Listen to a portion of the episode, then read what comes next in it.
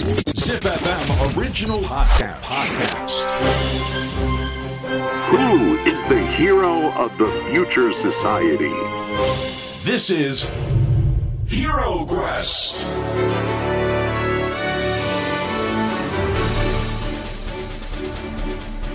ポッドキャストナビゲーターの杉原杏里です小林玲奈です ZIPFM オリジナルポッドキャストヒーロークエストこのプログラムは社会の課題を解決し豊かな未来をデザインするヒーローを探す聞く冒険プログラムです。さあ今回の冒険ステージは？いやちょっとやってくださいよ。レイナちゃんこれ毎回僕なんですか？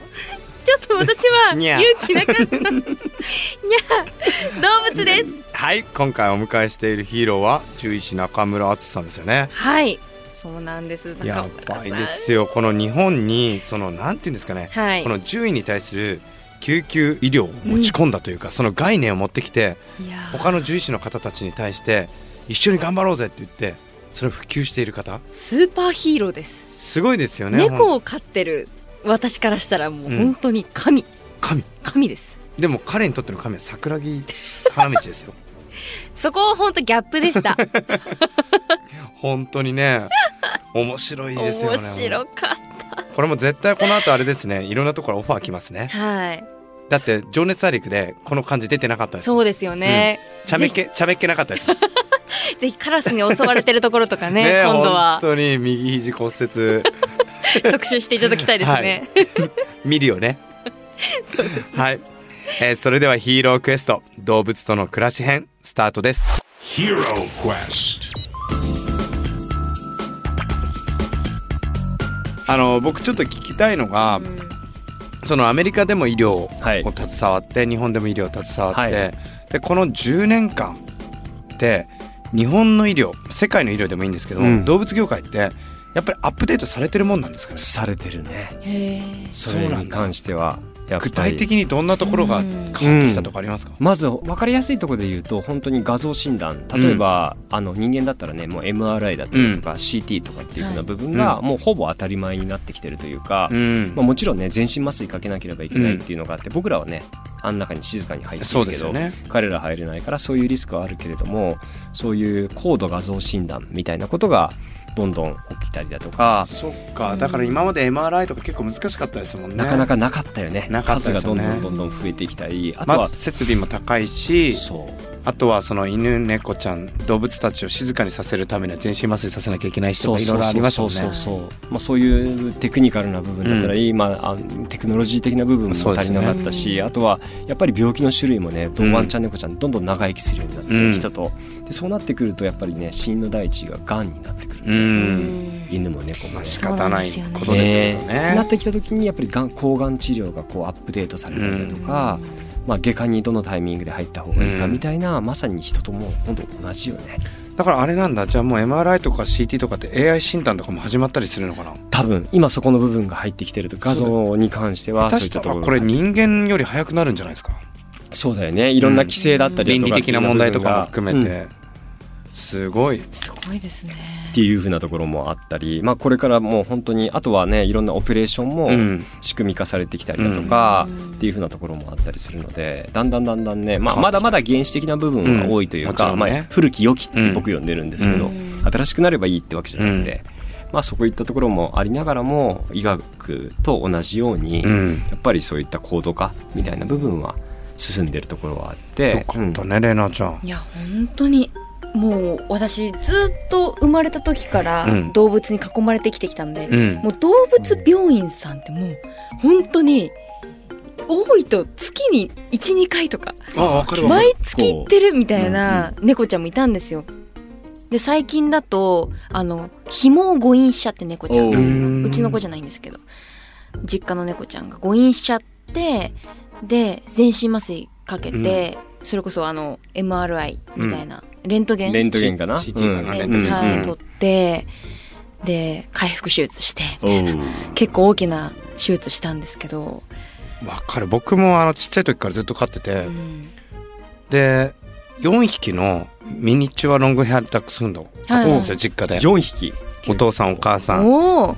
えー長男長女。ファミリー。ファミリー。でやっぱり個体差があるわけですよ病気にも。そうで結果としてまあ一番長女の子が最後まで長生きしてくれたんだけども、その時にやっぱり医療の現場ってやっぱりその当時はまだ動物病院の中でもその定量化されたデータっていうのがそうだよ、ね、あまりクリニック内というか共有されてないイメージがあって、うん。どのその薬を打てばいいのかどういう外科的手術をすればいいのかっていうところがなかなか判断がつきづらかったのかうなんと思ってたんですよね。うんだけどもやっぱりノンバーバルだから喋れないじゃないですか。うん。もう苦しみを抑えるためにその薬の治療を投下した方がいいのか、うん。それとも少しの時間待ってあげて安らかに眠らせてあげた方がいいのかとか、うん。しかもなんだろうもうペットって言わないじゃないですか。ね。族じゃないですか、ん。自分の子とか言うのと一緒で、だからいまだに思い出せますもんね。ちょっと頑張らなきゃいけない時と4匹の写真とか見て頑張ろうみたいな。好めめちゃくちゃ好きなんで。いやわかります。もう家族ですからね。家族。まあその命っていうのが今さっき淳君言ってたように犬猫だったり動物も技術の進化だったり食べ物によって、まあ、生活環境によって変わってきてると思うんですよね。うん。要は寿命が伸びてるじゃないですか。まさに。この寿命ってどうなんですかね？どんどんどんどんまだまだ伸びていきそうなんですかね？ワンちゃんの平均寿命ってどのくらいだと思う？小型犬とかだと13、4歳ぐらいですか？おおそう14歳から15歳ぐらい、猫ちゃんは。20歳ぐらい？おおちょっと長いんだよね。やっぱり16から17歳ぐらい、ううん。うん。が平均っていうふうに言われてて猫ちゃんの方がやっぱり長生きで本当に長い子だとね二十、何歳とかっていいうちょっとこはい。うねあのー奄美大島の100歳のおばあちゃんみたいな感じで。金さん銀さんみたいな。そうそうそうそううち一番長くて21年でしおお長い。長かったですね。はい。大体そのぐらいなんですよね、うん。聞いてる人たちみんな一回ちょっと授業として、はい、うん平均寿命。大体ワンちゃんが15歳ぐらい猫ちゃんが1617歳ぐらい、でワンちゃんもね、うん。サイズによってさっきねアンリ君言ってたけどちっちゃい子はあの結構長く生きるんだけど、やっぱレトリバーとか大型犬とかになってく10るとちょ歳っとねいかないよくご存知、うん、予習してきた？いや犬好きなの猫も。なるほど、えー、そうなんですね。だからそれを照らし合わせると、うん。これもまた不思議なもんで自分の家族たちだけは違うだろうと。わかる？これは平均値だから。わかる。ー僕もねフレンチブルドッグ飼ってて亡くなっちゃったんだけどあそれはすっごいわかる。ーだからうん。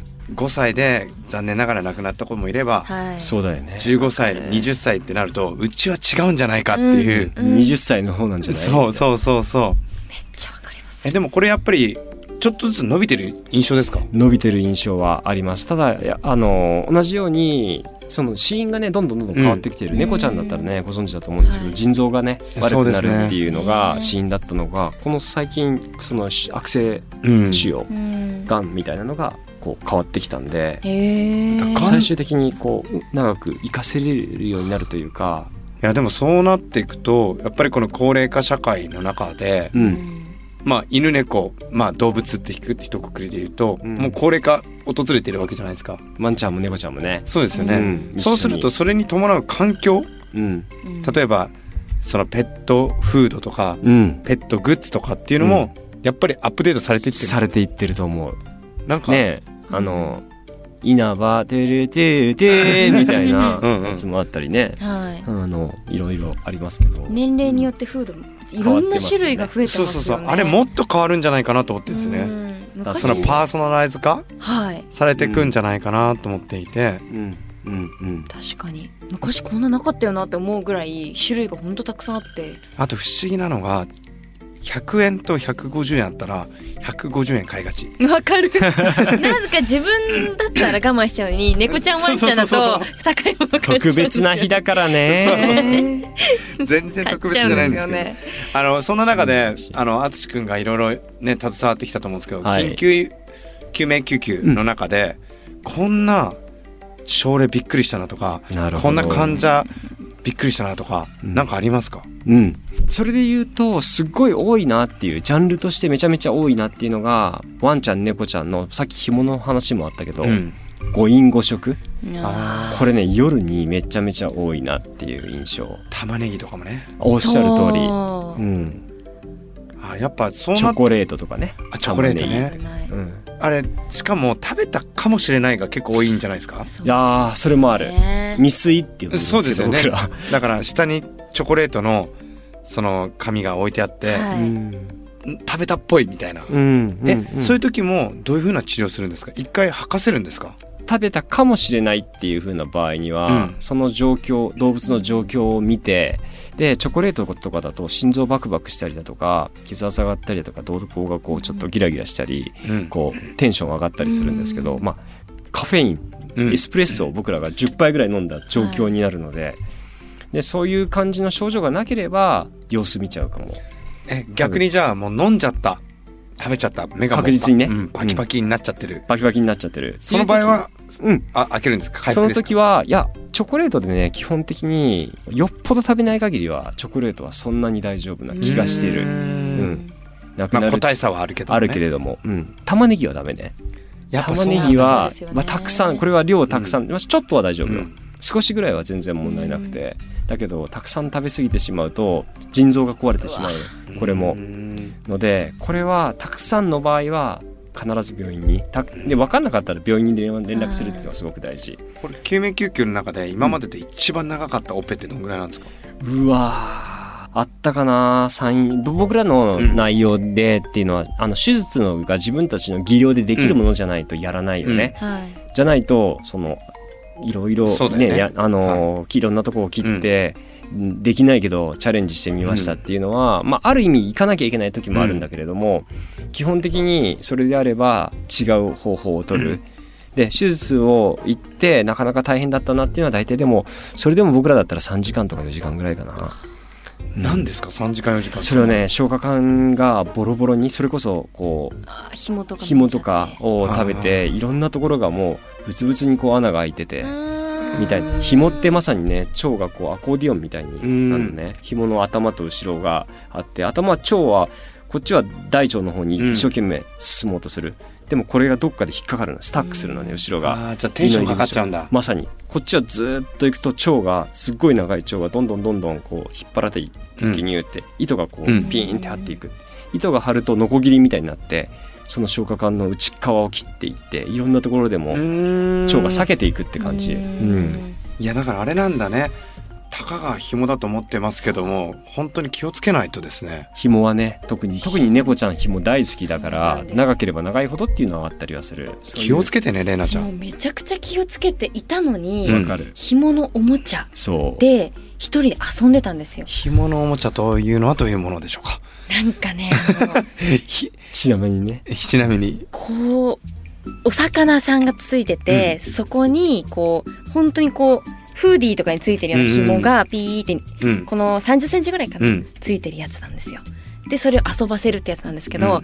気がついたらいつもは噛むだけだったんですよ、だけどその日に限っては噛みちぎったんです。Oh my god 気づいたらその紐が半分以下になったんです、うん。これ確実に飲んだと思って、そう私もう急いで病院に連れてって、でも気づいたのが5分以内だったんですよ、で最初麻酔で全身麻酔みたいなかけて吐かせる方法、うんうんうん。うんでも吐かなかったんです、なるほど。でこれはまずい時間が経つ,、頑固だね。経てば経つほど腸に行っちゃうからって言ってセカンドオピニオンで他の病院にすぐに行って次の日退院してでうんちをしたんです、うん。そしたら出てきたんです。めちゃくちゃちゃんとしてんじゃん。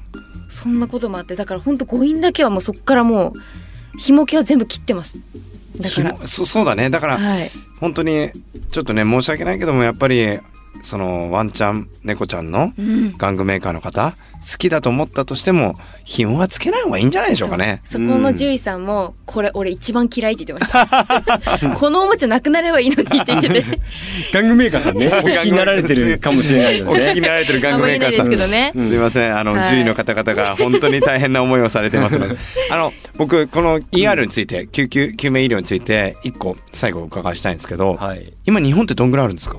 今ね日本であるのが札幌でしょ仙台でしょあと123でもね数えるぐらいしかないのよ。東京に3つとかともう本当に大都市しかなくて。そうですよそうなんだ。これでもその理事長としては、うん。やはり最低でも47都道府県に作りたいみたいな気持ちはあるんですか？そうだよね、うん。あの夜、まあ、インフラとしても,、うん。ももはやもうこれインフラだと思っていて、そういったところにできるといいなとは思うんだけどただ自分の病院もやっぱり今度は人をねちゃんと成長させる仕組み、まあうん。動物病院にある、まあ、救急病院としてのマネジメントうん。みたいな部分っていうのがやっぱり難しくて、うん。結構大変なのよね。夜大変だよね。夜8時からさ出勤おあの「おはようございます」って出勤して、うん。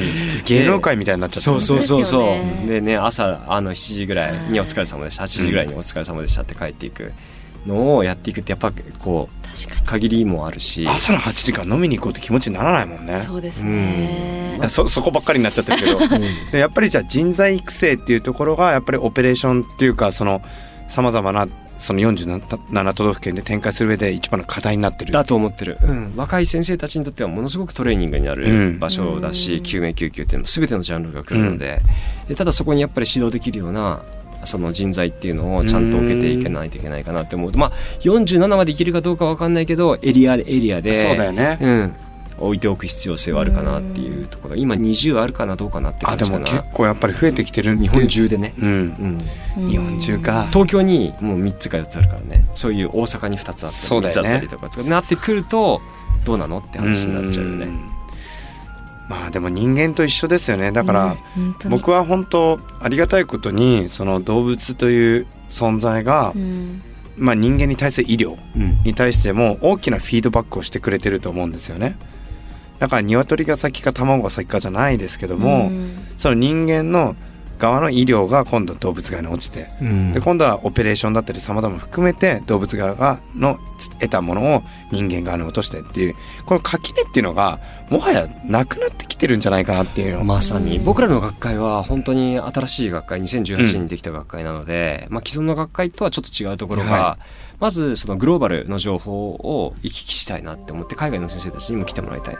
あとはお医者さんとの垣根をまさにさっき言ってたところをなくしてお医者さんにあの講演してもらったりだとか、今度ね本当来週僕もお医者さんの学会に呼んでもらってその講演をするみたいなこともやったりはするので、まあ、そういう感じになってきてるんだと思う。だからみんなが思ってる以上にボーダーっていうのはレスになってきてるんじゃないかなって感じですよね。うん。だからこの社会課題とかまあいろいろね犬猫とか含めていくとなんだろうペットを捨てちゃう人がいるとか、そうだよ。なんかねそういう問題もやっぱり解決しなきゃいけないし、うん。本当に。でも一方ではこの淳君みたいにとか獣医師さんとかそのそれに携わる方たちうん。みたいにもうすごいアップデートをしてくれてる方たちもいるからはいいいところもたくさんあるわけですよね、うんそうだ変わってきてよねるところね。いろいろその地域の課題とかっていうとさっき言ったペットの飼育崩壊とかもね、うん。たまにねテレビであったあれもりだとか。た見るに耐えない、本当に信じいやられないあね、うん。いろいろあったりはするんだけど、うん。そういうのも実はあと動物を飼うってやっぱり命を飼う飼うことで、まあ、今回ねコロナでうん、ワンちゃん猫ちゃん飼う人たちってちょっと増えたんですよ。増えましたよね。10%とか15%ぐらい、ええうん、やっぱり増えたのでそうなってきた時にやっぱりちゃんと命を扱うんだよっていう風な部分をこう理解して、ねそうですよね。あの一緒に時間を過ごすというかそのそういう感覚で飼ってもらうっていうことをちゃんと伝える、うん。まさにねこういうのもそうなんだと思うんだけれども。とある方から聞いた時にその犬猫の就活っていうのがあるんだよっていう話を聞いて、へえ要はその飼い主の方がもうそろそろはい。その命うんうん。だったりいつどうなるかわからないってなった時に自分の大好きな家族であるワンちゃん猫ちゃんがどうなるかが心配だから、うん。他の家にその授けたりとか、うん。あとはどういうふうにやるかっていうのを考えるみたいなのも聞いてそうだよなと思って自分だってそうですよね。何かあったら不安じゃないですか？そうでもまさにうん。うちの実家の犬がそうなんです。もともと他の家家に飼われててただそのご主人様が病気で亡くなられちゃう、で寿命が分かっていたんですよね、うん。なのでこの子をどうか引き取ってくれって言われてもちろんってうん言って飼ってるんですけどまそうだいうの命の大事さってこういうことですよね。いなんかやそう助け合いとかそうそう、ね。僕らもね現場で命を救うっていうことをやってるけど、そういうのも同じように、ね、命を救うっていう作業。そうですよなねので。いやー僕本当に早く犬飼いたい。いやでもアンリさんに飼われたワンちゃん幸せですよね。もうずっと追いかけるから「イエーイ!」っつって疲れちゃうかもねずっと遊んでくれそう。疲れ そう 逆にワンちゃん側がであのまあ今までねちょっとこれこれまでの経緯とかお話伺いましたけどもこの今と未来の話っていうところで、うん。新たにこの GM に就任されたアルダうん。のというの会社はどういう会社なんですか？はえっとね今動物のを飼うっていうふうなことって、まあ、動物病院だけじゃなくて、動物と飼い主さんの関係性っていうふうな部分に価値を見出し、うん。もちろんあの僕を中心としたそうん。の獣医療っていうような部分もあるんだけど、ライフスタイル一緒に飼う中で例えばあの飼いやすいマンションっていうふうな部分もやっていったりだとか、動物イベントに近いところだとトリミングだったり、トレーニングだったりしつけだったり動物と飼い主さんの関係性を良くするって医療だけじゃないよねっていう感じでまず大きくホールネスとして見てるっていうのが一つあ面白いですね。だしああとはその日本だけではなくて僕たちはインドとか、まあ、これからシンガポールにうん。あの僕も行くんですけれどもそういったところで病院を